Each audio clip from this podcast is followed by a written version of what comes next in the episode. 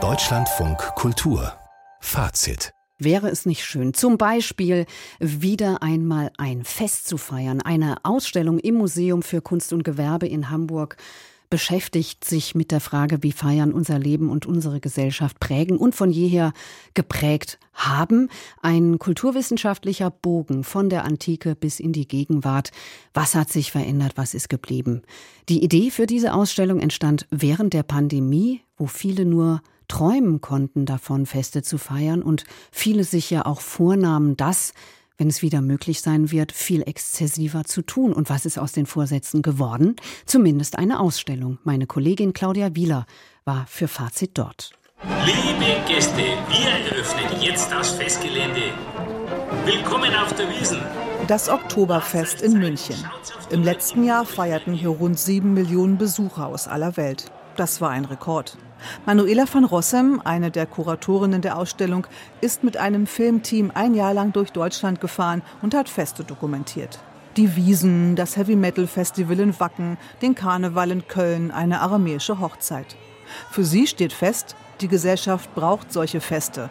Die Verausgabung, die, wohlbemerkt, kontrollierte Überschreitung. Also es ist quasi tatsächlich ein festes Setting, aber in diesem festen Rahmen wissen die Leute ganz genau, wie weit sie die Sau rauslassen können. Aber dadurch, dass es ja einen definierten Anfang und ein definiertes Ende hat, ist auch klar, dass das nicht darüber gehen kann. Das heißt, man kann natürlich dann auch mal ausflippen und dann ist es aber am Montag dann auch wieder gut. Es ist erleichternd. Die Kölner nennen das Drücke loswerden und dann hat man quasi wieder sowas wie so einen Reset-Knopf gedrückt und kann wieder frisch und entlastet vom Alltag davor wieder von vorne anfangen einmal so richtig die Sau rauslassen. Oder, um es etwas milder auszudrücken, sich eine Auszeit vom Alltag zu nehmen und Stress abzubauen, das hat seinen Ursprung in der Antike.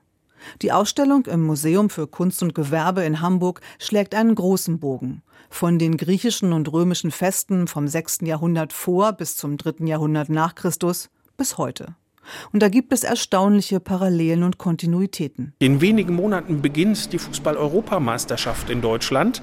Aber dass das ein Fest ist, das haben die wenigsten auf dem Schirm. Auch unsere modernen Festivals folgen alle dem Festschema ähm, aus der Antike. Sagt Co-Kurator Frank Hildebrand und betont, dass Fest und Feiern nicht das gleiche sind. Der Unterschied, den wir haben sehen können, dass die Feste eben einen Vierklang haben. Prozession, Ritual, Essen und Trinken und eben das sich miteinander messen. Während bei der Feier meistens eines dieser Elemente oder noch mehr dieser Elemente fehlen.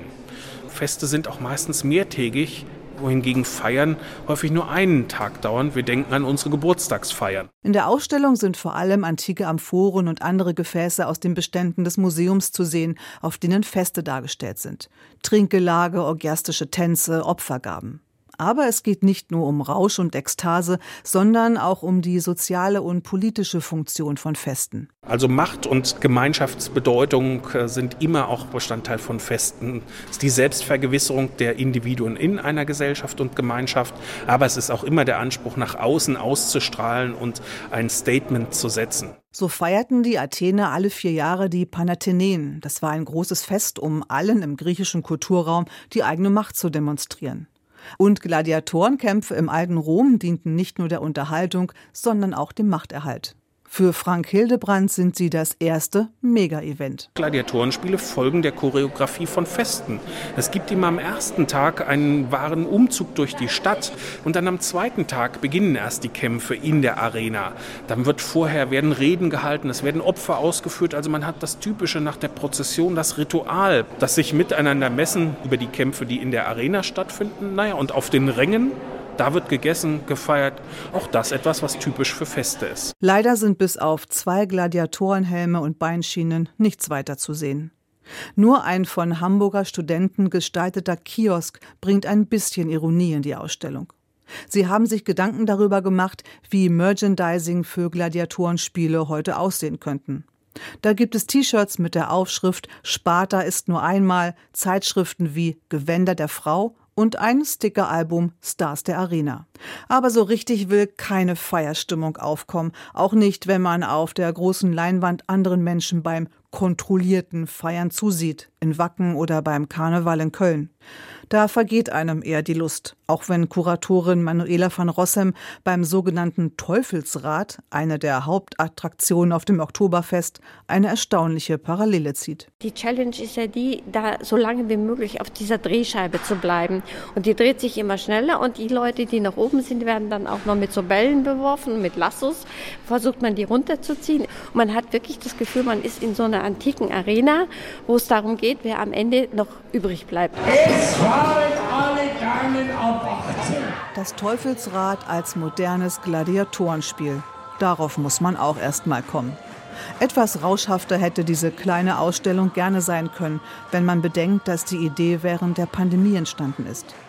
Ob sich unsere Feierkultur durch Corona und Krieg verändert hat? Warum Feiern auch ein Akt des Widerstands sein kann? Solche Fragen werden nicht gestellt. Aus dem Thema Feste feiern hätte man mehr rausholen können. Feste feiern. Die Ausstellung ist bis zum 25. August im Museum für angewandte Kunst in Hamburg zu sehen und jenseits davon finden sich natürlich immer Anlässe zum Feiern.